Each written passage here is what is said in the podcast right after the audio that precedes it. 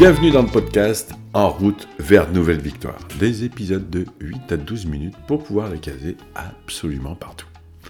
Le thème de ces deux semaines, c'est croire en ses rêves. Et je vous ai préparé trois épisodes sur le sujet. On se retrouve tout de suite pour le premier épisode que j'ai appelé Lève-toi et marche. Et vous allez comprendre pourquoi.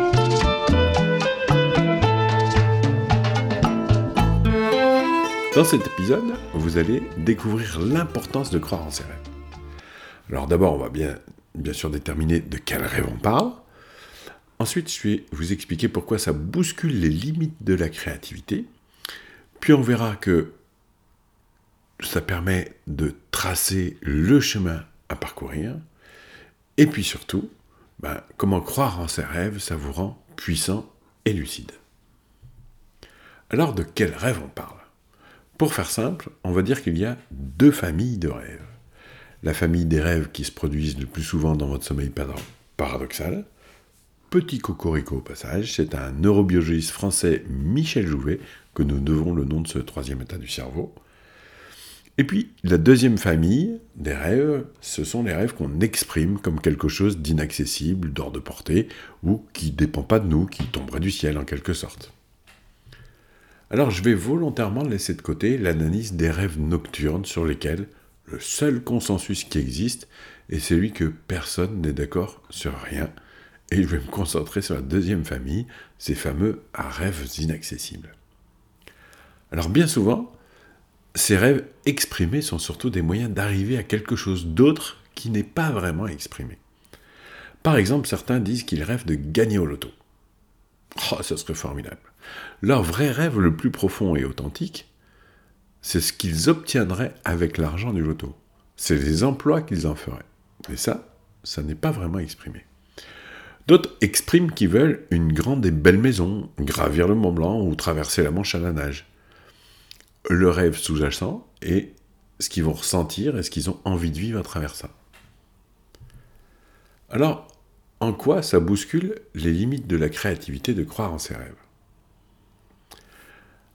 La différence entre un rêve et juste une envie se mesure à la facilité de faisabilité. Plus c'est compliqué à obtenir, plus ça devient un rêve. Amusez-vous tout de suite, maintenant, à mettre un indice de faisabilité sur vos rêves. 1 étant facile à réaliser, 20 étant l'indice le plus élevé. Si vous avez besoin d'un peu de temps, mettez les coudes sur pause pour faire l'exercice, j'ai une surprise pour vous. Pour vous laisser le temps d'arrêter et reprendre, je compte jusqu'à 5 avant de reprendre mon explication. 1, 2, 3, 4 et 5. Je continue. Surprise Eh oui Comment avez-vous fait pour évaluer l'indice de vos rêves? Vous avez été obligé d'imaginer tout ce qu'il fallait faire et comment le faire pour les atteindre. Plus la note que vous avez donnée est élevée, et plus vous avez été obligé d'être encore plus imaginatif, encore plus créatif pour trouver quoi faire pour les réaliser. Pendant le temps de cette réflexion qui a été rapide, votre cerveau a fonctionné à plein régime ce qui est très bon pour la santé. Vous avez développé votre plastie cérébrale. Et la plastie cérébrale est un des meilleurs préventifs des maladies neurodégénératives de type Alzheimer, par exemple. Alors continuez, continuez à toujours exploiter et croire en vos rêves pour aller faire travailler votre cerveau comme ça jusqu'au bout. Alors maintenant, croire en ses rêves trace le chemin à parcourir.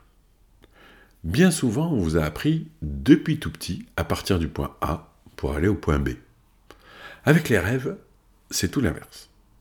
Vous allez partir du point B pour tracer le chemin jusqu'au point A. Et ensuite, vous n'aurez plus qu'à suivre le chemin tracé comme sur une carte pour être sûr d'arriver à vos rêves. C'est d'une simplicité incroyable. Vous allez pouvoir faire ça avec les trois questions suivantes en respectant bien l'ordre des questions. La première question. Qu'est-ce que je veux avoir? Là, on parle de votre rêve. Et vous allez devoir être précis, précis, précis et précis. Osez déterminer exactement ce que vous voulez. Ensuite, vous avez, une fois que vous avez déterminé exactement ce que vous voulez, vous allez prendre la question numéro 2 et qui va être de dire, pour avoir ça, qu'est-ce qu'il faut que je fasse? À cette étape, vous allez lister toutes les actions nécessaires à réaliser pour obtenir ce que vous voulez. Et ensuite, vous allez vous poser la troisième et dernière question. Pour faire ça, pour réaliser ces actions, comment est-ce qu'il faut que je sois?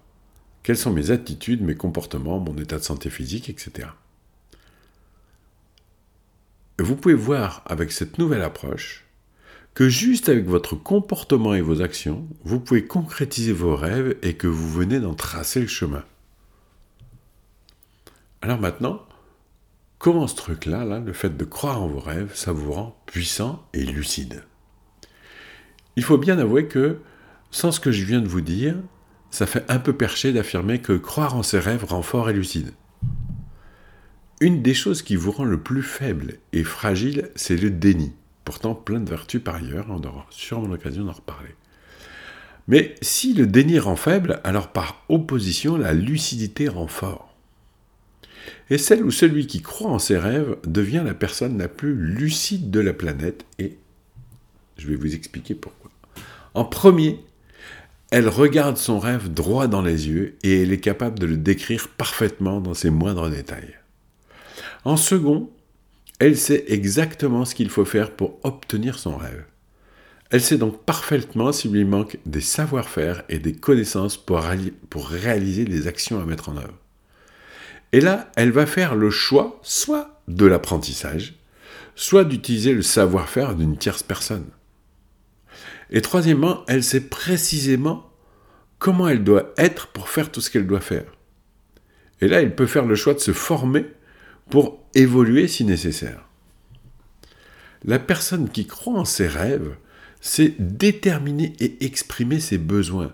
Voilà la plus grande force, voilà la force incroyable, savoir déterminer et exprimer ses besoins.